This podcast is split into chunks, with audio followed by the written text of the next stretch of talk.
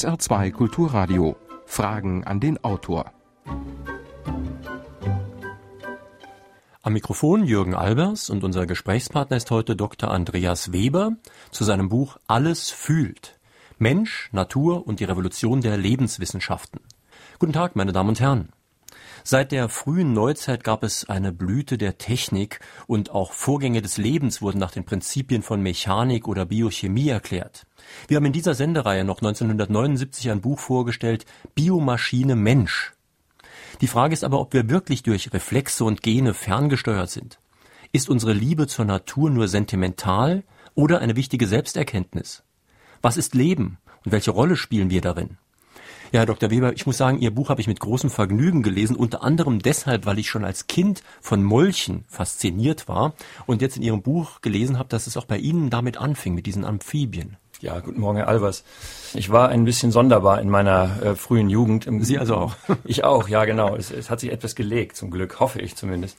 Ähm, während die anderen also äh, sich Mofas kauften, habe ich die Natur entdeckt und habe eben in der Nähe meines Wohnortes ein kleines Gewässer gefunden ähm, und dann gesehen, äh, nachdem ich da einige Nachmittage verbracht habe, da, in der Nähe gelegen habe, ins Wasser geschaut habe, gesehen, wie viel Leben darin war.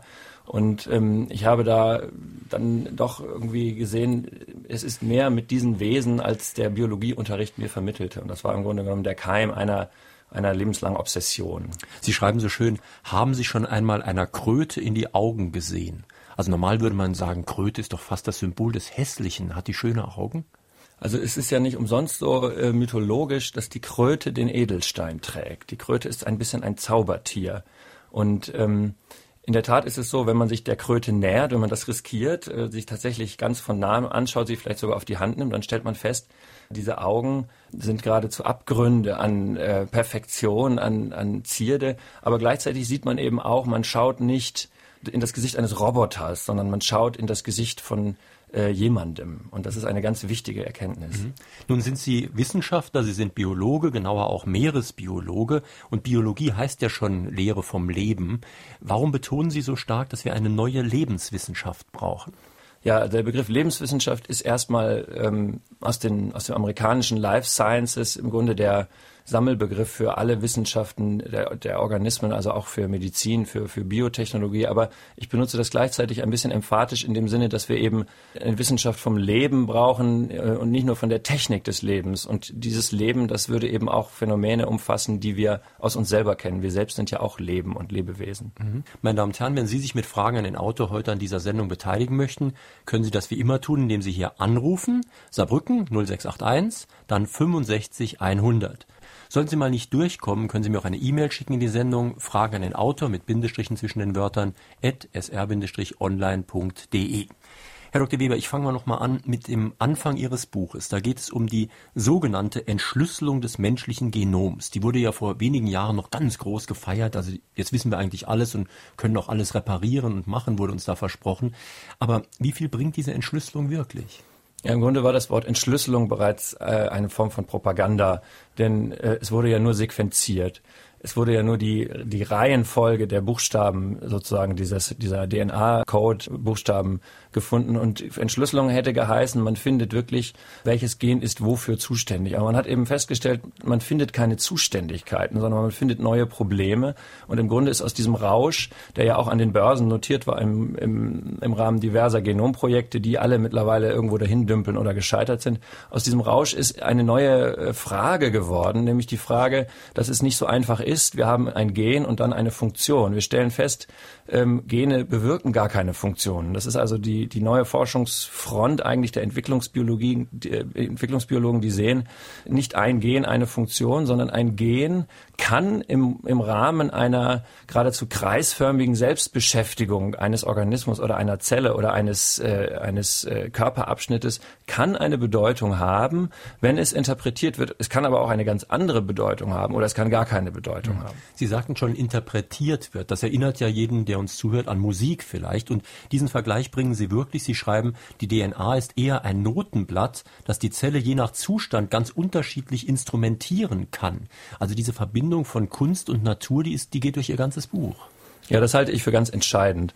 Ähm, Also mein Argument ist erstmal ganz klar, dass die Biologie selbst ähm, diese Sichtweise wiedergewinnt, um anstehende empirische Probleme zu lösen. Aber es ist ansonsten trotzdem etwas, das wir ähm, ja auch kennen im Grunde genommen als eine Art ähm, Empfindung, die wir selber haben. Und insofern findet die Biologie da etwas wieder, was wir als äh, Verdacht oder eigentlich ja eher als Hoffnung in uns selber kultivieren, dass nämlich das Leben viel mehr mit Ausdruck und schöpferischem Potenzial zu tun hat, als uns das ja Jahrzehnte, Jahrhunderte lang weiß gemacht wurde. Und das halte ich für einen ganz absolut entscheidenden neuen Ansatzpunkt, gerade auch vor dem Hintergrund, dass uns die Natur ja entgleitet, dass wir sie zerstören. Vielleicht ist das unsere einzige Chance, sie zu retten. Mhm. Sie bringen in Ihrem Buch einige Einwände gegen den klassischen Darwinismus, die klassische Evolutionstheorie, wie sie auch heute von vielen Wissenschaftlern noch vertreten wird. Nun sagen Sie ja auch, dass manche Missing Links, also manche fehlenden Bindeglieder wohl nie so gewesen sind, dass es also eher einen Sprung gegeben hat zu einem neuen Niveau. Das könnte Sie in die Nähe bringen von christlichen Fundamentalisten, den sogenannten Kreationisten, vor allen Dingen in den USA, die behaupten, man muss die Bibel wörtlich nehmen, der liebe Gott hat die Lebewesen genau so geschaffen, wie wir sie heute sehen. Ja, also ganz klar ist das natürlich, ähm, halte ich natürlich den Kreationismus für naiv und gefährlich. Und ähm, es wird trotzdem möglicherweise so sein, dass jeder, der sagt, ähm, die Artenentwicklung funktioniert nicht nach dem, nicht ausschließlich nach dem kapitalistischen Prinzip von Angebot und Nachfrage, wird vielleicht drohen, dann in die Nähe dieser irgendwie konkurrierenden Richtung gebracht zu werden. Aber es muss ja noch eine dritte Möglichkeit geben. Es muss ja noch die Möglichkeit geben, dass äh, Lebewesen eine schöpferische Vielfalt aus sich selbst heraus entfalten, ohne dadurch ähm, zu Egoisten in einem Überlebenskampf geworden zu sein und trotzdem aber auch nicht nur die Produkte eines äh, weltfernen, hochintelligenten Schöpfers Schöpfers zu sein. Das wäre natürlich ein katastrophaler Rückfall in also geradezu vor neuzeitliches Denken im Grunde genommen. Und das ist natürlich absolut nicht das, was ich propagiere. Damit bringen Sie die Natur allerdings in die Nähe dessen, was wir Menschen ja tun, denn wir schaffen eine Vielfalt von Lebensformen, wir schaffen Kunst, wir schaffen Architektur und so weiter. Und das ist ja alles nicht unbedingt immer zweckgesteuert, ist nicht unbedingt zum Überlebenskampf wichtig. Ich meine, ich kann jetzt ein schönes Hemd anziehen oder ein hässliches Hemd. Zumindest hier im Hörfunk wäre es nicht überlebenswichtig. Ja, also ich habe äh, zum Glück auch festgestellt, dass das hässliche Hemd äh, das Überleben nicht behindert. Gott sei Dank. Nein, es ist so, dass genau dieser Punkt, äh, das Zufällige, das erstmal Unnütze, das erstmal vielleicht keine Rolle spielt, dann später aber eine Rolle kriegt. Das ist etwas, was man, glaube ich, viel zu selten betrachtet als äh, ähm, einen ganz gewichtigen Faktor. Also der äh, sehr, sehr bekannte, jetzt verstorbene ähm, Biologe, amerikanische Biologe Stephen Jay Gould hat ähm, das äh, Wort von den Gebäudezwickeln aufgebracht. Das sind diese Säulenbögen, die zwischen den Stützpfeilern eines Gewölbes stehen, ähm, die einfach dann entstehen, wenn man es auf Pfeiler gründet und die man nicht vorher sich überlegt hat. Und auf diesen Säulenzwickeln ähm, sind zum Beispiel im Markusdom die schönsten Evangelistengemälde entstanden. Und ähm, niemand wollte Säulenzwickel herstellen, sondern Säulen. Und ähm, so könnte es eben mit vielen Eigenschaften von Lebewesen sein, dass sie im Rahmen der fließenden Entwicklung, die zu einer, einer bestimmten Eigenschaft geführt hat, zusätzlich entstanden sind und sich dann später mit Sinn gefüllt haben. Und ähm, das ist ein Gedanke, der dem, den heutige, heute wirklich gängigen evolutionspsychologischen Ansätzen, die auch eben unser Wesen erklären wollen, vollkommen fremd ist. Meine Damen und Herren, wir sprechen in Fragen an den Autor auf SR2 Kulturradio heute mit Dr. Andreas Weber zu seinem Buch Alles fühlt. Sie können Fragen stellen unter Saarbrücken 65100. Hier ist der erste Anruf. Welchen Einfluss schreibt der Autor dem Unterbewusstsein zu? Ja, das Unterbewusstsein würde ich sagen, das ist ein Teil von uns selbst und vielleicht ist es überhaupt der Körper. Vielleicht müsste man so weit gehen zu sagen, der Geist, was wir als Geist erleben, ist eine symbolische Ebene unseres gesamten körperlichen Existierens. Und das Unbewusste ist dieser Körper. Ja, das ist, das heißt, es ist ein Körper, der sich als blühender, als gesunder Körper erhalten will ähm, weil das die Tendenz von Körpern und von biologischen Einheiten ist. Und insofern ist das dann auch die Stimme des Unbewussten. Mhm. So, so ganz kurz. Wir nehmen vielleicht auch wirklich unser Bewusstsein und vor allen Dingen das Bewusstsein, das sich wie in dieser Sendung jetzt mit Worten ausdrückt, ein bisschen zu wichtig. Sie schreiben in Ihrem Buch hier, und da sind wir genau bei der Frage des Hörers, dass 98 Prozent, also fast alles, aller Aktivitäten von Hirn und Rückenmark nichts mit der Verarbeitung von Reizen aus der Außenwelt zu tun hat, sondern da beschäftigt sich der Körper sozusagen mit sich selbst. Genau, das ist ein ganz entscheidender Punkt den man auch zu selten betrachtet, ähm, weil man immer zu sehr darauf achtet, wie kommt eigentlich die Außenwelt in ein Lebewesen hinein. Aber in Wahrheit ist das, was ein Lebewesen tut, und das ist tatsächlich jetzt ein ganz empirischer Befund der Kognitionsforschung, ähm, das, was ein Lebewesen tut, ist erstmal sich mit sich selbst beschäftigen. Das heißt, Zellen stellen sich selbst her, halten sich selbst geschlossen, Körper organisieren sich äh, als, auch als geschlossene Einheit. Das Nervensystem versucht sich in einem Gleichgewicht zu halten. Das Immunsystem ist auch nicht vordringlich mit der Abwehr von Eindringlingen beschäftigt, sondern stellt sich als eine Einheit her. Und alles, was von außen kommt, ist bloß eine, eine Veränderung dieser Geschlossenheit, dieser Selbstherstellung. Das ist ein ganz, ganz wichtiger Punkt, weil es nämlich heißt, dass ähm, alle Außenreize wenn sie auf einen Körper treffen, immer eine gute oder eine schlechte Bedeutung für diesen Körper haben. Das heißt, es gibt gar keine neutralen Informationen, sondern es gibt immer nur Gefühltes. Und das gilt, weil eben diese Selbstherstellung ein biologisches Prinzip ist, bereits für ganz einfache Organismen. Und das ist jetzt genau der Titel Ihres Buches, Alles fühlt, denn damit sagen Sie ja nicht nur wir Menschen, die wir uns so toll vorkommen und denken, wir haben große Gefühle, wir fühlen, sondern auch die Tiere fühlen und sogar die Pflanzen.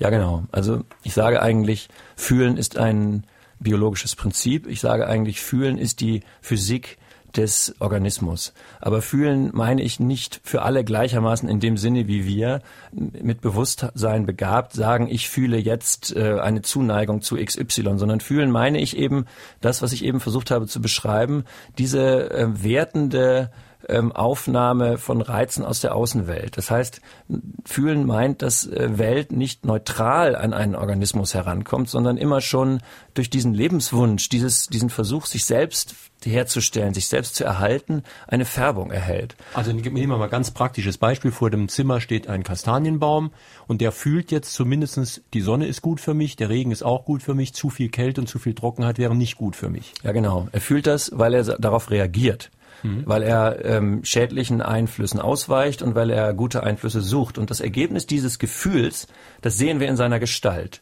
Wir stehen vor dem Baum und wir sind berührt und wir sind berührt von einer Manifestation organischen Fühlens. Das natürlich nicht das Fühlen eines Menschen ist, sondern das ist das Fühlen des Lebens. Und das sehen wir. Wir sehen eine Gestalt, eine lebende Gestalt vor uns.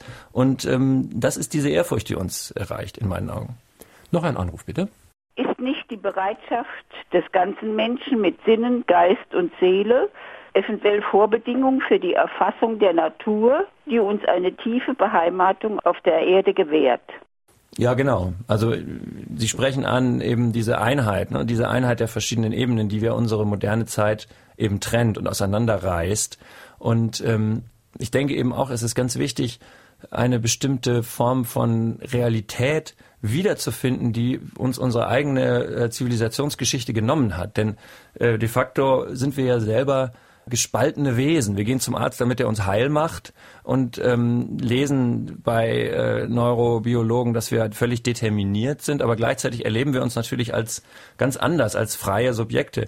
Und ähm, diese Spaltung, die durch uns geht, die geht ja auch durch die Welt. Denn einerseits gibt es das artifizielle Künstliche und äh, dann gibt es die immer weniger werdende Natur. Und ich denke, dass eben diese immer weiter aufreißende Wunde das Ergebnis eines falschen Selbstverständnisses ist, dem wir aufsitzen und dem wir möglicherweise natürlich auch, äh, an dem wir möglicherweise zugrunde gehen. Das ist ja im Augenblick äh, eine offene Frage. Wissen wir nicht erst etwa 70 Prozent der Biochemie und der Natur den Zusammenhalt des Lebens und werden uns die Antworten in ein paar Jahrhunderten gegeben werden? Ja, ähm, das ist, äh, wenn ich das richtig verstanden habe, die Frage danach, ob äh, wir nicht in einer bloß jetzt äh, noch unzureichenden Wissensweise stecken geblieben sind. Natürlich ist das so.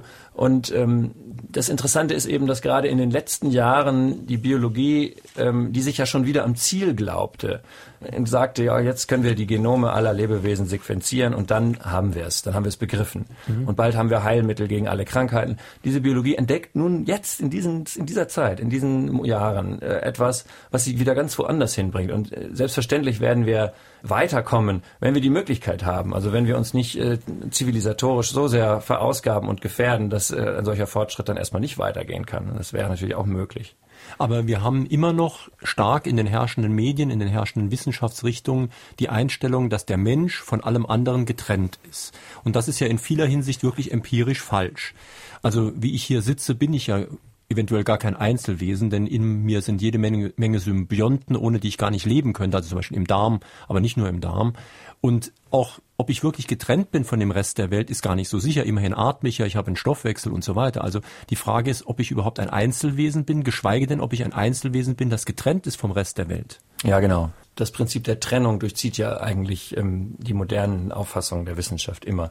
Und ähm, wie Sie es eben schon sagen, selbst wenn man uns selbst auf den Prüfstand stellt, dann erkennt man eben, dass wir nicht bloß eigenständige Subjekte sind, sondern aus unzähligen ähm, einzelnen Subjekten bestehen. Es ist ja tatsächlich so, dass wir ohne diese Bakterien, die in unserem Darm, aber auch anderswo leben, sterben müssten. Es ist auch so, dass unsere hochentwickelten äh, Zellen und Zelltypen aus anderen Wesen, anderen miteinander in Symbiose lebenden Bakterien entstanden sind. Es ist natürlich auch so, dass wir ja ähm, durch den Stoffwechsel wirklich ganz materiell mit der Welt verbunden sind. Ich esse etwas und dann wird diese Nahrung zu meinem Körper und ein Teil meines Körpers wird äh, ausgeschieden. Es ist ja nicht so, dass nämlich die Nahrung durchläuft wie das Benzin einen Motor.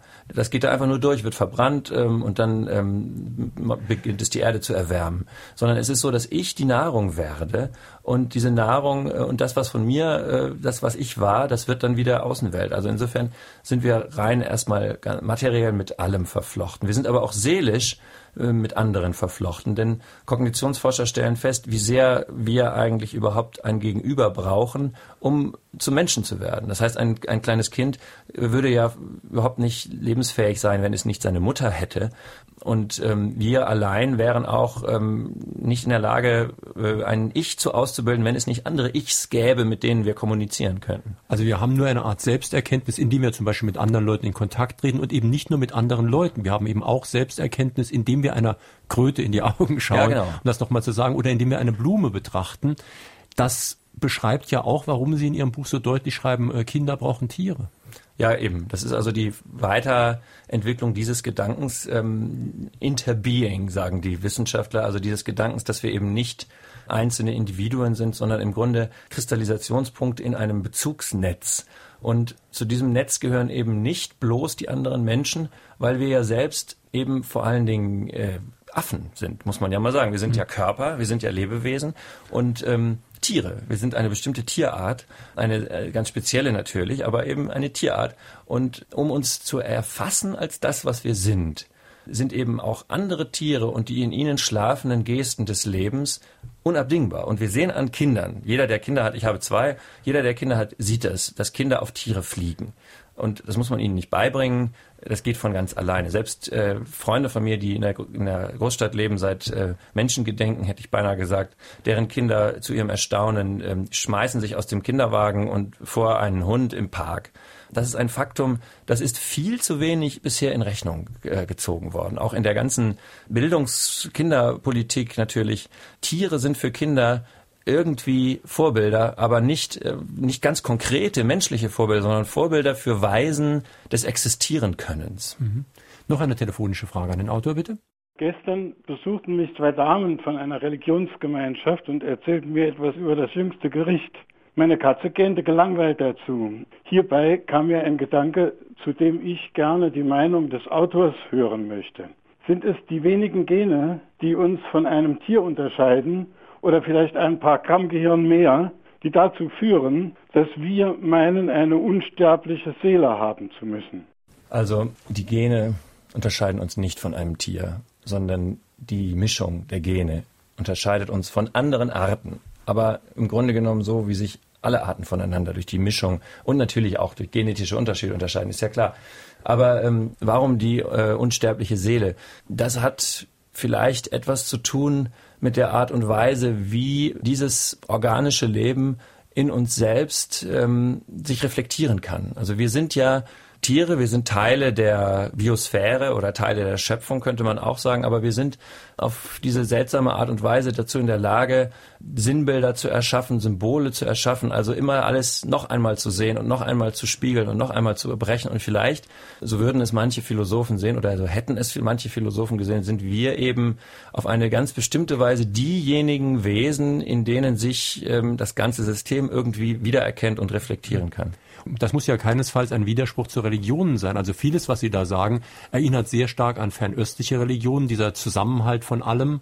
Deswegen wir auch in vielen fernöstlichen Religionen dieser Respekt vor allen Lebewesen. Und man kann ja auch sagen, dass wir eben vielleicht allein dadurch unsterblich sind, dass Teile von uns ja wirklich weiterleben. Sie sagten ja vorhin, wir geben Zellen ab, wir nehmen neue Zellen auf. Unser Körper, so wie er jetzt in diesem Augenblick ist, verändert sich ja ständig. Und Teile von uns sind vielleicht wirklich auch rein biologisch gesehen unsterblich. Ja, insofern natürlich. Insofern äh, ist das natürlich selbstverständlich so, dass wir im Rahmen dieses großen Kontinuums, dieser großen Kette natürlich weiter existieren. Man muss ja auch denken, dass seit das Leben einmal begonnen hat, es einen ununterbrochenen Weg gab bis hin zu uns. Also es gab dazwischen keinen einzigen Tod. Die Zelle, mit der einmal irgendwann alles angefangen hat, hat sich fortgepflanzt und evolviert und in Körpern verändert bis hin zu unserem Körper. Insofern tragen wir den allerersten Anfang natürlich immer noch mit in uns.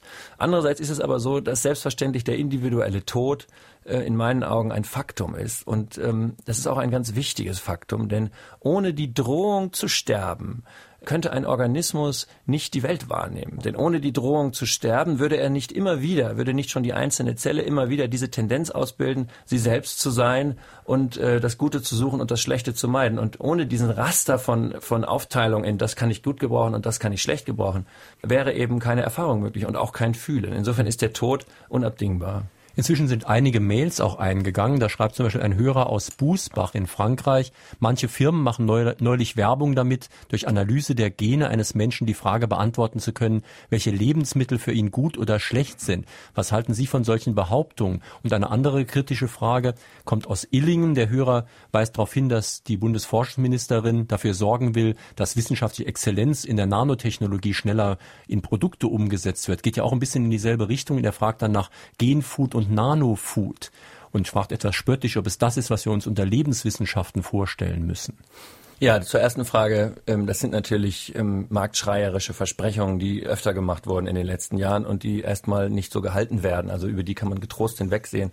Ich habe selbst in Estland ähm, mehrmals mich mit diesem estnischen Genomprojekt beschäftigt, wo eben auch ein Konsortium aus Wissenschaftlern und Ärzten und Ökonomen gedacht hat, wir machen jetzt einfach einen, einen ganz schnellen Screen eines ganzen Volkes und dann verkaufen wir die Ergebnisse an Pharmafirmen.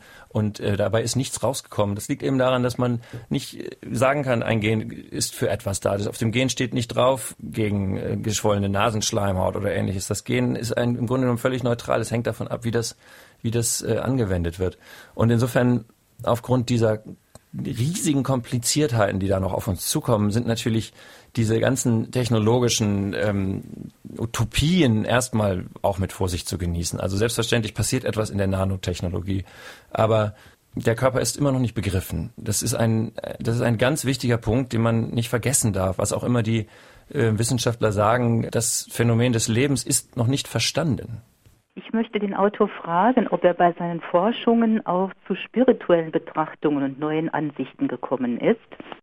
Genau danach fragt auch ein Hörer aus äh, Neunkirchen, der nämlich meint, wir gehen immer davon aus, dass die Materie das Bewusstsein erschafft, ob vielleicht umgekehrt ein universelles Bewusstsein die Materie erschafft oder sich darin manifestiert. Ganz klar ist diese, dieser Weg, den ich gehe, auch ein spiritueller Weg, weil es natürlich ein Weg ist, der nach dem Sinn und dem Zusammenhalt des Ganzen fragt. Aber in dieser spirituellen Richtung, die ich eingeschlagen habe, möchte ich eine Sache wirklich beibehalten und das ist die Gemeinsamkeit von allem, was wir Geist nennen, mit allem, was wir Körper nennen. Ich schreibe am, ganz am Ende meines Buches, dass äh, Leben Lust und Tragik der Materie ist. Und ich bin wirklich entschieden skeptisch gegenüber diesem Rückfall in eine der beiden Betrachtungsweisen, zu sagen, in Wahrheit ist alles Geist und dann äh, alles Materielle und dann auch alles Sinnliche ein Derivat, eine Ableitung. Oder aber es ist alles bloß Materie, das ist ja die Meinung der Wissenschaft, und alles Geistige ist bloß eine, eine Illusion. Offensichtlich sind wir doch diejenigen Wesen, die bestätigen können, dass beides gleichzeitig existiert. Wir sind ja Materie mit Geist. Und insofern, glaube ich, wird man nur klüger, wenn man, wenn man die Wechselwirkung betrachtet. Wenn man also sieht, wie sehr Materie sich selbst organisiert und wie sehr diese Organisation dazu führt, dass sie sich ähm, steigert, dass sie sich spiegelt, dass sie sich reflektiert und das ist dann vielleicht Geist. Aber ich spreche ungern von Geist, weil damit so wahnsinnig viel Missbrauch getrieben wird. Dann lassen Sie uns doch mal ein wirklich sehr handfestes Problem der modernen Wissenschaft besprechen, nämlich die Evolutionstheorie. Wir lernen in Schule, aber auch in, der, in Büchern, dass solche Saurier verwandt sind mit den Vögeln. Und nach der Evolutionslehre müsste sich jetzt irgendwie in irgendwelchen Zwischenschritten aus einem Saurier ein Vogel entwickelt haben. Sie schreiben aber sehr richtig in Ihrem Buch, dieses Missing Link, dieses Zwischenglied hat es wahrscheinlich nie gegeben, denn Flügel tragen natürlich in der Luft, aber keine graduell verlängerten Klauen. Also das Zwischenstadium müsste eigentlich keinerlei Erfolg gehabt haben. Es kann eigentlich dieses Zwischenstadium gar nicht so ohne weiteres gegeben haben. Aber was dann? Ja, auch das ist immer noch eins der Probleme, dass die Evolutionstheorie nicht gelöst hat, obwohl, obwohl sie ja so erfolgreich ist. Das ist tatsächlich so, dass man einfach eben noch nicht wirklich begriffen hat, was passiert eigentlich zwischendurch. Es gibt aber Stützenhilfe Hilfe aus einer ganz anderen Richtung. Ähm, das ist nicht die Evolutionstheorie, sondern das ist ähm, auch wieder die Entwicklungsbiologie und da die, die Komplexitätsforschung, in der sich eben zeigt, dass ähm, einerseits, man muss da zwei Sachen betrachten, dass einerseits äh, bestimmte körperliche Prozesse relativ autonom sind und sich selber helfen. Also zum Beispiel ist es so, dass sich Adern in einem wachsenden Gewebe entsprechend dem Bedürfnis des Fleisches bilden, Blut äh, und Sauerstoff zu kriegen. Das heißt also, Adern müssen gar nicht geplant werden. Das heißt also, es kann sein, dass ein, ein großer Sprung entsteht, ein großer, ein großer Sprung in eine andere Richtung und dass das dann trotzdem korrekt irgendwie zusammengebaut werden kann. Das wird aber erst dadurch möglich, dass ähm, eben, und jetzt kommen wir wieder zu den Genen, dass eben Gene nicht alle für eine bestimmte Eigenschaft darlegen und da, das heißt also äh, entsprechend ein Lebewesen nicht so geplant wird, hier ist ein Gen für das und da ist ein Gen für das und das müssen wir jetzt sukzessive zusammensetzen, sondern Gene werden unglaublich variiert und ähm, dienen im Grunde genommen mehr als so eine Art, äh, ist schwer vorstellbar, ich gebe es zu, aber mehr als eine Art äh, Relaisstation in so einem ähm, sich selbst organisierenden Prozess, so dass man durch Änderungen von wenigen Genen, Schaltergene heißen die, kann man plötzlich massive Formveränderungen hinkriegen. Also muss man sich doch dann diese Lehre von der Auslese des geeignetsten also ein bisschen modifiziert zumindest vorstellen. Das heißt, die Natur schafft dann wie ein freier Künstler alle möglichen Sachen und wenn die geschaffen sind, dann setzt die äh, Selektion ein. Das heißt, dann sagt die Natur, gut, diese Sachen hier, die jetzt geschaffen worden sind, sind nützlicher als andere. Ja, man muss sich ohnehin die Freiheit, ähm, glaube ich, wesentlich stärker vorstellen. Also es ist ja so, dass überhaupt in der Biologiegeschichte man bisher eine Artbildung in einem Gemenge von anderen Arten, also da, wo sozusagen der äh, Fittere sich da irgendwie hätte durchsetzen können, man gar nicht beobachtet hat, sondern man findet Artbildung immer dann im Grunde, wenn die Freiheit äh, erhöht wurde und die Möglichkeiten gelockert wurden. Also man findet Artbildung, wenn einsame Individuen auf Inseln gestrandet sind, wo eben gerade kein Konkurrenzringen äh, und Konkurrenzdruck auf sie wirkte, sondern wenn plötzlich alles möglich wurde. Und in solchen Augenblicken ähm, ist es dann eben so, dass sich eine, eine große Veränderung dann plötzlich ähm, ausbreiten kann, ohne Hinderung. Dann ist eben bei wenigen, die dann ankommen, sind Mutationen möglich und dann gibt es möglicherweise plötzlich einen Sprung und dann haben wir da auf einmal etwas komplett anderes. Also diese Möglichkeit wird von der Biologie mittlerweile nicht mehr äh, vollkommen abgelehnt. Aber es ist eben so, dass, dass man für die Freiheit der organischen Formen dass man die, dass die sich von selber bildet, wenn man ihr den Raum lässt. Das ist mhm. auch eine ganz wichtige Lehre im Grunde. SR2 Kulturradio, es ist 11.33 Uhr. Wir hören noch eine Frage an den Autor. Nicht von ungefähr war das Gefühl ja in Misskredit geraten als voraufklärerische Dumpfheit, als Quelle von äh, Fanatismen und äh, Faschismen. Und äh, heute im New Age ist äh, eher der Bauchsitz höherwertigerer Erkenntnis. Allerdings ist bis heute ja die alte Erkenntnis nicht widerlegt. Es muss also irgendwo nicht ein Unterschied von richtig neu und alt falsch, sondern ein Qualitätssprung da sein. Haben Sie ein Modell dafür, unter welchen Bedingungen das Gefühl nun die Wertigkeit einer wirklichen Erkenntnisquelle und zum anderen die Wertigkeit einer Irreführung annimmt? Schwierig wird es eben immer, wenn man eine Position verabsolutiert. Und ähm, Sie haben ja jetzt auch wieder zwei Extreme dargestellt. Das eine ist die, wie Sie sagten, voraufklärerische oder auch romantische Variante, die immer mal wieder in der Kulturgeschichte auftauchte, Ähm, das andere ist natürlich diese, die andere Richtung zu sagen, äh, wir können nur das gelten lassen, was wir durch rationale Prüfung als objektiv wahr belassen haben. Aber wir müssen uns irgendwo in der Mitte treffen. Wir müssen also eine Art äh, Ratio des Herzens zulassen vielleicht. Wir müssen eben finden, feststellen, dass das Gefühl nicht das Irrationale ist, das aus den Köpfen von uns humanen Subjekten springt, sondern fühlen, lassen Sie uns sagen, fühlen ist eben die Weise, wie Zellen die Welt wahrnehmen. Dann haben wir aber schon mal ganz viel verlässlichen Grund unter dem Boden, denn wir haben natürlich eine Biologie der Zellen, die will ich ja nicht über Bord werfen. Wir wissen ja, dass sie aus Materie bestehen, wir haben deren Eigenschaften. Also ähm, wir können uns da schon leiten lassen und ähm, vor allen Dingen können wir uns ja als Menschen, als fühlende Menschen eben wieder hin zur Natur bewegen. Insofern sehe ich da nicht den Abgrund im Grunde mhm. genommen. Es ist ja auch wissenschaftsgeschichtlich sehr interessant, dass wir immer dazu neigen, bestimmte Ideologien zu übertragen. Ich meine, der Darwinismus ist ja gut vorstellbar im Zusammenhang des Frühkapitalismus und dann hat man praktisch die Zustände im Frühkapitalismus übertragen auf die Natur, hat gesagt, das gibt es ja praktisch den Kampf aller gegen aller und so weiter. Und wir merken ja inzwischen auch in der Wirtschaft, in der Ökonomie, dass diese Theorie selbst da falsch ist und zumindest sehr, sehr schädlich ist und kommen deswegen zu anderen Formen der Kooperation und auch zu nutzlosen Sachen, wie man sagt ja dann oft Orchideenwissenschaften an der Universität oder Orchideenfächer. Wir haben hier im Rundfunk auch einen Orchideenflur lange Zeit gehabt. Und Sie zeigen aber in Ihrem Buch sehr schön, dass es genau das in der Natur eben auch gibt, dass es Schönheit gibt, wo es zumindest sehr, sehr schwer ist zu beweisen, dass die irgendwie nützlich ist. Also ein wunderbarer Tiefseefisch in tiefster Dunkelheit, der ist wunderschön bunt, das sieht nur keiner. Ja, das Meer ist auf jeden Fall ein Refugium dieser nutzlosen Schönheit. Und da kommt man dann doch sehr ins Grübeln als effizienzorientierter Biologe was alles schön ist. Also schön ist zum Beispiel die Innenseite der Schale des äh, Nautilus-Tintenfisches, die niemand sieht. Oder denken Sie, jeder hat das ja schon mal gesehen, das Innere einer Muschel. Das ist ja erst dann schön, wenn die Muschel gestorben ist. Man findet also eine Unzahl an Schönheiten, gerade im Dunkelsten. Also die, die Tiefseewesen sind alle so bunt und ähm, sie sind alle bizarr. Denn da brauchen sie bloß zu schweben und insofern kann jede Bizarrerie erlaubt sein. Braucht das Leben Widerstand? In der Biologie. Und mir scheint nicht nur da gedeiht ein Leben erfolgreicher, wenn es im Wettbewerb steht, wenn es einen Gegenpol hat. Sucht die Natur oder die Kreatur einen Gegner? Braucht ein Leben Widerstand? Ja. Aber der Widerstand, der ist ja bereits da aus dem Aufschwung des Lebens überhaupt gegenüber der Materie, die ja irgendwie Schwere will und wieder zerfallen will. Insofern ist der Widerstand ohnehin schon vorhanden in dem Zusammenschluss der vielen hundert Millionen Moleküle, die sich als Zelle erhalten. Die könnten ja auch zerfallen. Das sehen wir auch, wenn sie tot sind, zerfallen sie. Und insofern das ist ja auch dieser berühmte Satz der Thermodynamik, dass genau. eben normal alles dazu neigt zu zerfallen und um nicht zu zerfallen, müssen wir schon eine ganze Menge Energie aufwenden. Eben, genau. Also wir müssen Energie aufwenden oder eben in der neuen Lesart der Thermodynamik, wir müssen eben informieren, wir müssen eben Bedeutungen schaffen. Und das ist genau das, was Lebewesen tun.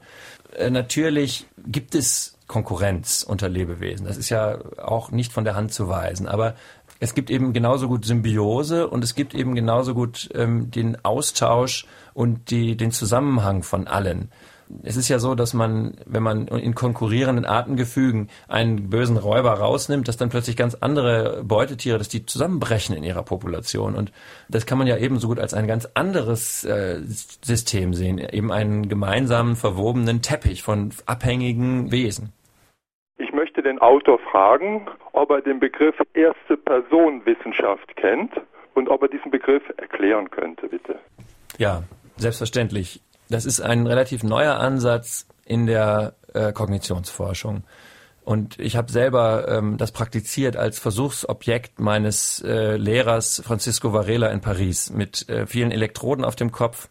Es geht eben darum, dass der Naturwissenschaftler gleichzeitig in der dritten Person das System äh, menschliches Lebewesen beschreibt, nach herkömmlicher Art und dass aber der äh, Versuchsproband zusätzlich seine inneren Eindrücke schildert. Und das ist schon ein großer Schritt. Denn dann haben wir immerhin schon mal die ganz entscheidenden beiden Perspektiven und daraus lassen sich große Erkenntnisse gewinnen. Selbstverständlich. Daraus lässt sich natürlich eine Korrelation her herstellen. Das ist ja auch genau das, was Sie in Ihrem Buch tun, indem Sie einerseits zum Beispiel beschreiben, wie Sie in Abessinien einem Wolf begegnet sind, sozusagen Auge in Auge und was Sie dabei empfunden haben. Andererseits haben Sie dann anschließend auch sehr analytische Passagen, wo Sie genau beschreiben, wie etwas funktionieren könnte zumindestens. Ja, das ist gut, dass Sie das so beobachten, denn insofern habe ich das vielleicht selber ein bisschen propagiert und ein bisschen äh, probiert auch. Insofern habe ich eben in diesem Buch ja immer äh, Forschungstheorie, Reflexion verbunden mit eigener erste Person Beschreibung. Das Buch ist ja auch in der Ich-Form geschrieben von Natur. Und äh, ein bisschen ist das vielleicht das, ein ständiger Abgleich zwischen ähm, Fühlen und ähm, den Erklärungen des Lebens. Ganz klar, sehe ich auch so. Ich hätte gerne gewusst, ob sich in den letzten Jahren beim Klonen von Tieren was Neues entwickelt hat. Denn seit Schaf Dolly hat man ja kaum was gehört, im positiven oder im negativen Sinne. Ich denke, Ihr Informationsstand ist richtig. Es, es ist nicht viel Neues passiert. Man klont immer mal wieder. Also es, das Klonen ist Praxis und ähm, einiges gelingt. Aber man darf nie vergessen, dass ungefähr 1000 Embryonen in den Mülleimer wandern für einen äh, kurzfristig überlebensfähigen Klon. Mhm. Weil wir hier auf einer Welle sind, auf der auch viel Musik gespielt wird. Anschließend kommt zum Beispiel ein Konzert. Wollen wir doch mal über diese aus ökonomischer Sicht wahrscheinlich Belanglosigkeit reden, nämlich Musik. Das kommt in Ihrem Buch ziemlich oft vor. Ihre Botschaft lautet dort, Schönheit ist essentiell und Sie beschreiben zum Beispiel das Flöten einer Nachtigall als die absolute Stimme und Sie beschreiben, wie Vögel singen und was die da alles tun und wie kreativ die sind. Also auch die sind eigentlich, könnte man sagen, Vögel sind Künstler? Nein, das würde ich nicht sagen, denn das wäre dann so vermenschlichend, dass man den Vögeln ein ähm, Bewusstsein unserer Art zuspricht. Eher würde ich sagen, ähm, die Natur ist Künstlerin, aber auch das könnte man nicht sagen, denn auch sie hat kein Bewusstsein. Es ist anders. Äh, ein Künstler drückt Fühlen aus, nämlich Seins. Und ähm, natürlich das Fühlen in, im Rahmen einer Kultur und im Rahmen der Gespräche und der Werte, die in dieser Kultur sind, ein Vogel in seinem Gesang drückt auch Fühlen aus, aber natürlich das Fühlen eines Vogels und auch nicht in dem Sinne, dass eine musikalische Dame auf einem Ast sitzt und ihre Arien schmettert und sagt, äh, heute bin ich aber so wohlgestimmt, sondern natürlich ist in diesem Fühlen das Begehren enthalten, äh, Nachwuchs zu zeugen und diesen Nachwuchs auch ähm, überleben zu lassen. Und sicherlich ist da auch sowas enthalten wie Freude über den, das neu beginnende Jahr, aber viele Dinge auch, die uns vollkommen unbekannt sind. Aber es ist doch ein Ausdruck einer, einer Innerlichkeit. Aber interessant ist ja doch, wie kreativ Vögel sein können. Also sie machen eben nicht nur genau das, was ihnen von der Natur vorgegeben ist, wie man oft dachte, dass das alles in den Genen sozusagen liegt, was für Tonfolgen die singen, sondern es gibt das schreiben Sie in Ihrem Buch wirklich auch in diesem Vergleich so eine Art ornithologischen Rap, also auch eine ganz moderne Musik der Vögel, die eben geprägt ist mehr durch diese Maschinengeräusche, die Sie um sich hören. Ja, als äh, Bewohner einer Großstadt, auch wenn es nur das Randgebiet ist in Berlin, kann ich also Zeuge sein, wie die Starer den Betonschneider und auch sonstige interessante Geräusche einer Baustelle imitieren singende Tiere, auch Wale, äh, verändern ihre Gesänge. Sie imitieren und sie passen ihre Gesänge irgendwie ref im, im, Reflex an die Geräusche ihrer Umgebung an. Und das ist für Forscher im Grunde ein Indiz dafür, dass sie nicht bloße Instinktmaschinen sind. Denn wenn jemand etwas imitiert, braucht er irgendwie ein Verständnis davon, was er ist und was das ist, was er imitiert. Das ist im Grunde genommen ein Indiz dafür, wie subjektiv eben singende Tiere sind lässt sich das Vorhandensein eines so komplexen Organs wie das menschliche Auge es ist, als Produkt einer rein zufälligen Entwicklung ansehen. Darwin selbst hat das bestritten. Das Auge ist ein Produkt der Evolution, wie alle noch so komplizierten Organe und Verhaltensweisen ein Produkt der Evolution sind. Aber die Evolution ist eben nicht nur blind und zufällig, so wie sie ähm, die Blütephase des Neodarwinismus darstellte. Darwin kannte nicht die molekularen Mechanismen der Selbstorganisation. Darwin kannte eben nicht diese Formen von Selbstherstellung, die ich vorhin schon beschrieben habe, die dazu führen, dass bestimmte autonome Untereinheiten eines werdenden Körpers immer auf Erfolg und Vollständigkeit hin sich entwickeln. Man muss sich ein werdendes Auge eben nicht vorstellen als ein unglaublich schwieriges Werk, das aus lauter Einzelanweisungen, die vorher perfekt festgelegt werden müssen und deren Dosis auch genau bestimmt sein muss, zusammengesetzt wird, sondern man muss sich dieses Auge vorstellen im Grunde als ein Zusammenspiel einer Reihe von eigentlich autonomer Akteure, die alle auf ihre eigene, auf ihre eigene Vollendung hinarbeiten. Und dann ist es plötzlich gar nicht mehr schwer zu erklären. Dann hat man letztlich halbautonome Untereinheiten. Das ist ja immer schon der Erfolg jeder Organisation gewesen. Teile und herrsche, verteile die Last, mach Subsidiarität äh, wirklich. Und so ähnlich funktioniert eigentlich auch ein, ein Auge. insofern ist eigentlich im Augenblick eine Zeit erreicht, wo die Biologie wirklich zeigen kann, wie diese Dinge entstanden sind. Bloß natürlich nicht mit dieser ganz simplen Taktik, fünf blinde Affen hämmern auf der Schreibmaschine und dann ist irgendwann die Gebrauchsanweisung für ein Auge da. Das so sicher nicht. Mhm. Hier ist eine Frage per E-Mail aus Ottweiler eingegangen. Der Hörer fragt, welche Rolle spielen in Ihrem Denksystem Sexualität und Liebe? Ich würde sagen, es sind ganz wichtige Dynamiken eines Prinzips der Fülle. Dynamiken einer, eines Kosmos, der von einer inneren Kraft, von einem inneren Eros könnte man vielleicht sogar äh, sagen, getrieben ist, sich zu diversifizieren und zu erfahren. Liebe ist ein wichtiges Wort in diesem Zusammenhang. Ähm, Liebe ist nämlich das, was uns fehlt, wenn wir die belebte Welt, zu der wir auch selber gehören, anschauen. Liebe ist eine, ein Gefühl, das wir nämlich genau zu dem entwickeln, dass wir einerseits kennen, so wie uns selbst und das uns gleichzeitig so fremd ist, wie uns nur der geliebte Mensch fremd ist, der uns fasziniert. Und genau das ist unser Verhältnis zu anderen Lebewesen. Und ähm, wir setzen das nicht um. Also viele, viele, viele Menschen, die spazieren gehen, die die Natur schützen, die erleben das, aber sie sind ganz verzweifelt, äh, weil sie nicht genau wissen, was sie da eigentlich fühlen und weil die Wissenschaft ihnen letztlich sagt, edgy badge, das ist alles bloß Illusion. Ja, das ist ja genau der Punkt, dass die Wissenschaft eben oft mit Begriffen wie Liebe große Probleme hat, weil sie eben nur in Funktionalität denkt. Da geht es um Fortpflanzung, das kann man ja noch relativ leicht erklären, warum sich Lebewesen fortpflanzen. Aber dass da eben nicht nur so eine reine Kosten-Nutzen-Rechnung eine Rolle spielt, sondern eben wirklich auch etwas wie Liebe, was ja über Kosten-Nutzen hoffentlich doch hinausgeht. Ja, Liebe ist natürlich letztlich ein ökonomisches Kalkül, ein, eine Illusion, die im Dienste einer möglichst hohen Frequenz von Nachkommen steht. Das ist für die Evolutionspsychologie letztlich Liebe. Dafür, darüber gibt es ja viele Bücher auch mhm. ähm, und Magazinartikel, äh, was ist die Liebe. Aber damit berauben wir uns ja doch irgendwie einer unserer tieferen Erfahrungen. Und wir letztlich trauen uns dann ja auch nicht mehr zu, dass diese Erfahrungen etwas über uns selbst und den Zusammenhang, in dem wir stehen, aussagen können. Und das ist natürlich auch eine Form von Demoralisierung. Wer so demoralisiert ist, der kann die Welt auch in Stücke schlagen. Warum eigentlich nicht? Also wenn wir uns den Zustand der Biosphäre angucken oder auch unseren eigenen, ähm, dann hängt das doch miteinander zusammen. Meine Damen und Herren, drei, die heute Morgen hier angerufen und eine Frage an den Autor gestellt haben, bekommen demnächst das neue Buch von Dr. Andreas Weber zugeschickt. Das heißt Alles fühlt, Mensch, Natur und die Revolution der Lebenswissenschaften. Ein übrigens sehr schönes Buch aus dem Berlin Verlag, Preis 19,90 Euro. Heute sind die Gewinner Bettina Glaser aus St. Wendel, Rudi Hofrichter aus Saarlouis und Axel Schmidt aus Nonnweiler Sitzerath. Noch ein Anruf bitte. Wie könnte die Welt in 500 Jahren aussehen? Ja, das ist eine sehr gute Frage. Wie könnte sie aussehen? Ich würde sagen, wir haben jetzt im Augenblick ein bisschen die Wahl, wobei ich selber äh, eigentlich eher ein überschwänglicher Mensch bin, aber doch ein bisschen skeptisch natürlich ähm, über unsere Fähigkeit, wie eine eingeschleppte Art in jedem Biotop verheerende Auswirkungen zu haben. Ich kann darüber nicht viel sagen. Also wir könnten uns entschließen, hin zur Natur uns zu orientieren. Das heißt, wir könnten unsere menschliche Welt als auch halbautonome, nachhaltige Systeme organisieren. Wir könnten verstehen, dass es keinen wirklichen Unterschied zwischen Innen und Außen gibt und dass wir Innenwelt überall vor uns sehen. Wir können natürlich auch äh, weiter auf die Heilsversprechungen der, der äh, Technologie setzen, die ja mittlerweile sich bis dahin versteigen, zu sagen, angesichts der Klimakatastrophe müssten wir jetzt die letzte Nabelschnur abschlagen und uns irgendwie von unserem Körper verabschieden. Mhm. Das führt vermutlich in den Tod.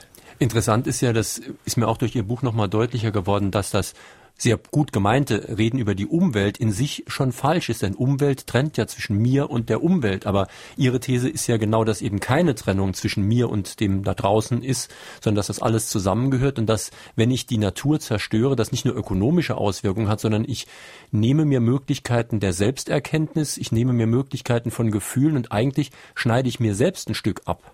So ist es. Wenn wir Natur zerstören, dann zerstören wir Seele und wir zerstören eben auch unsere Seele, weil unsere Seele eben ähm, nicht nur nicht in uns drin ist wie in einem Behälter, sondern unsere Seele ist immer auf das Gegenüber angewiesen und sie ist ebenso draußen vor uns und ähm, sie wird immer kleiner. Je je mehr wir von diesem draußen vernichten, desto kleiner wird eben unsere Seele.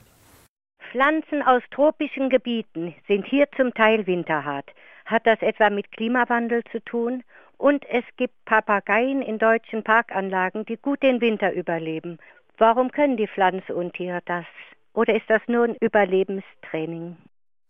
Pflanzen und Tiere haben immer viele Eigenschaften, die sie nicht ähm, in dem Gebiet, in dem sie ursprünglich sich entwickelt haben, ausreizen konnten. Und ich sprach ja vorhin von dem Menschen als eingeschleppte Art. Das sind natürlich auch eingeschleppte Arten.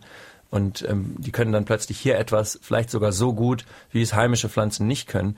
Ähm, insofern sind diese Pflanzen und Tiere, diese Papageien in Parks, ich kenne das auch, in, als ich in Hamburg lebte, gab es so einen riesigen Schwarm im Park an der Alster.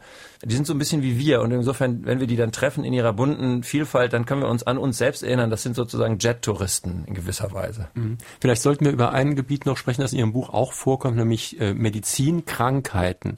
Sie schreiben ja da auch Seite 252, dass dieses Erregerkonzept wohl meistens falsch ist. Also diese Vorstellung, dass irgendein böser Erreger, ein Virus oder was auch immer und der oder das ist schuld an dem, was ich habe.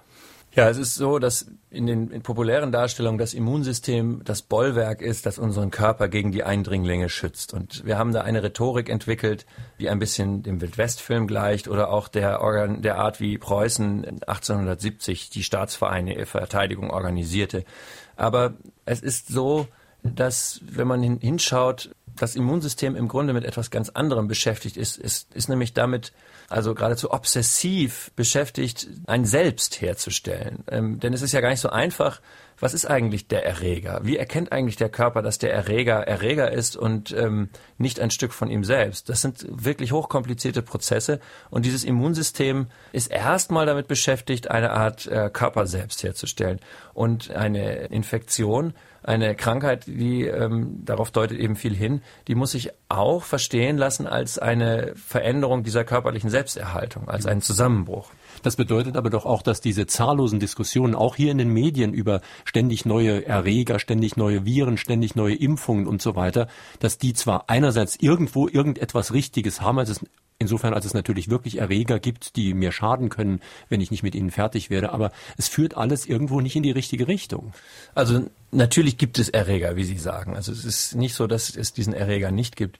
Aber ähm, die Art und Weise, wie eben Körper mit Erregern umgehen, die die ist auch noch nicht wirklich völlig verstanden. Also selbstverständlich gibt es Erreger und man kann natürlich Erreger bekämpfen im Körper, indem man die Erreger selbst umbringt. Das ist natürlich bei den, durch die Antibiotika ja bewiesen. Ist aber, aber wie im Krieg, das heißt, genau. es können Kollateralschäden So ist es, die entstehen dann ja auch ja. regelmäßig. Ja, ja, die ja. Nebenwirkung. Also ein Medikament hat ja überhaupt nur bei 50 Prozent der Menschen die erwünschte Wirkung, bei 25 Prozent ähm, hat es gar keine und bei weiteren 25 hat es, richtet es nur Schaden an. Das äh, hat mir ein, kürzlich ein Mediziner mal erzählt. Nein, aber es ist natürlich so, dass neben dieser Ursache-Wirkungsmedizin gibt es natürlich eben die Medizin, die die Selbsterhaltung, Selbstherstellung, das, äh, die gesunde Regulation des Organismus betrifft. Und wir haben ja einen Riesenhaufen von Krankheiten. Und das sind nämlich genau die großen Volkskrankheiten, die man eben nicht bekämpfen kann, indem man da einfach mal irgendwie eine Ladung Schrot auf die Erreger schießt. Also das ist natürlich das ganze Autoimmun, die ganze Autoimmungeschichte, die ganzen Krebskrankheiten, sicherlich auch Herz-Kreislauf-Krankheiten, die ganzen psychischen Krankheiten. Also wir haben einen, im Grunde ja einen, ähm, ist es ja so, dass sich Infektionskrankheiten und chirurgische Probleme lassen sich ja leicht lösen oder relativ leicht lösen. Aber ähm, das ist ja nur die Spitze des Eisberges. Äh, vielleicht mal eine etwas zugespitzte Frage. Depressionen können ja auch in dem Zusammenhang wohl gesehen werden. Wäre es vielleicht eine Art Psychotherapie, in den Tierpark zu gehen oder jetzt da draußen im Wald spazieren zu gehen? Wald ja, Tierpark zweifelhaft, denn äh, Tierparks können ja sogar Depressionen auslösen. Aber das ist bekannt, das, das ist empirisch absolut nachweisbar, dass also Patienten schneller gesunden, wenn sie Zugang zur Natur haben. Und es ist auch ein Zusammenhang herzustellen zwischen der Suburbanisierung unserer Welt, muss man ja schon sagen, und der Zunahme von Depressionen. Depressionen sind ja eine weltweit sprunghaft ansteigende Erkrankung. Also, dass sich äh, Stimmungen auf Tiere übertragen, wenn das Verhältnis zum Besitzer relativ eng ist, davon bin ich überzeugt. Ich wollte den Autor fragen, ob äh, Stimmungen sich auf Pflanzen übertragen können, beziehungsweise ob die nur von Sonnenlicht oder Wasser und Bewässerung abhängig sind. Pflanzen sind wesentlich intelligenter, als man lange annahm. Das ist mittlerweile eigentlich auch nachweisbar. Pflanzen haben sogar Individualität, äh, wenn man die Keimlinge sich anguckt. Kein Keimling ist so wie der andere. Jeder Keimling ist ein Individuum. Und Pflanzen kommunizieren, obwohl sie ja weder ähm, Sprache haben noch Ohren noch ein Nervensystem. So ist es aber doch so, dass Pflanzen durch gasförmige Moleküle zum Beispiel miteinander enorm viele Botschaften austauschen können. Pflanzen können natürlich auch sehen bloß nicht mit Augen, sondern mit ihrem ganzen Körper sehen sie das Licht. Also der, das erste Wesen, das sieht, sind natürlich die Pflanzen und sie wenden nicht den Kopf, sondern sie wachsen in die Richtung. Insofern würde ich jetzt erstmal sagen, nur Mut, ähm, bestimmt äh, gibt es Kommunikationswege, auch zwischen ihnen und der Pflanze. Und Forscher haben eben begonnen, einen Teil der Sensibilität auch jetzt empirisch, klassisch, wissenschaftlich äh, zu beweisen, aber da gibt es sicherlich noch einiges. Hören wir noch eine Frage an den Autor. Vor einigen Jahrzehnten hat man ja geglaubt, dass äh, 90 bis 95 Prozent des Menschen durch Umweltfaktoren beeinflusst wären.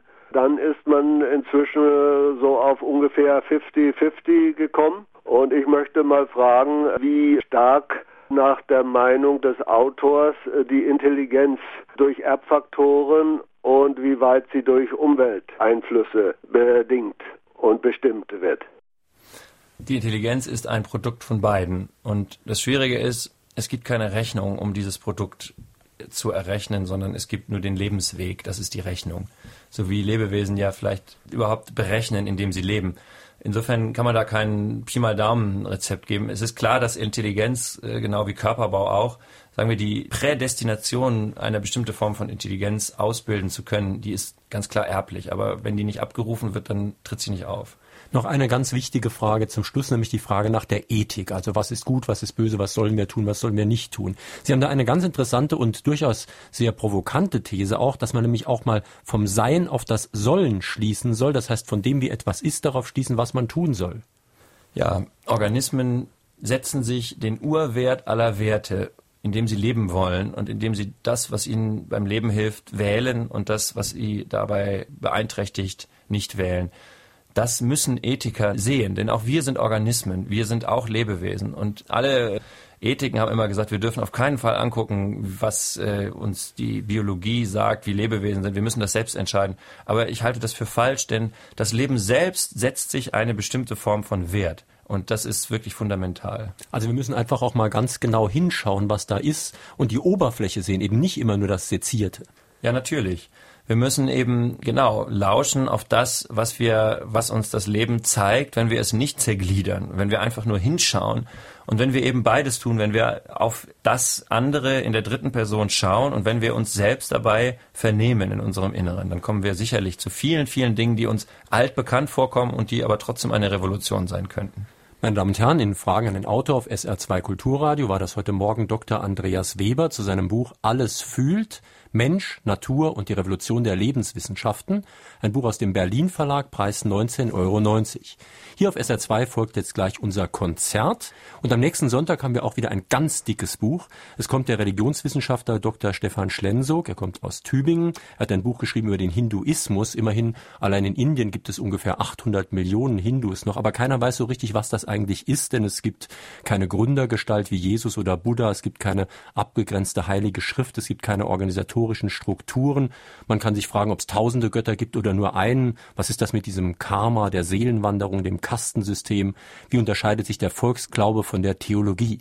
Das also am kommenden Sonntag. Ich hoffe, Sie schalten auch dann wieder ein. Schönen Tag, schönes Weiterhören wünscht Ihnen jetzt noch Jürgen Albers.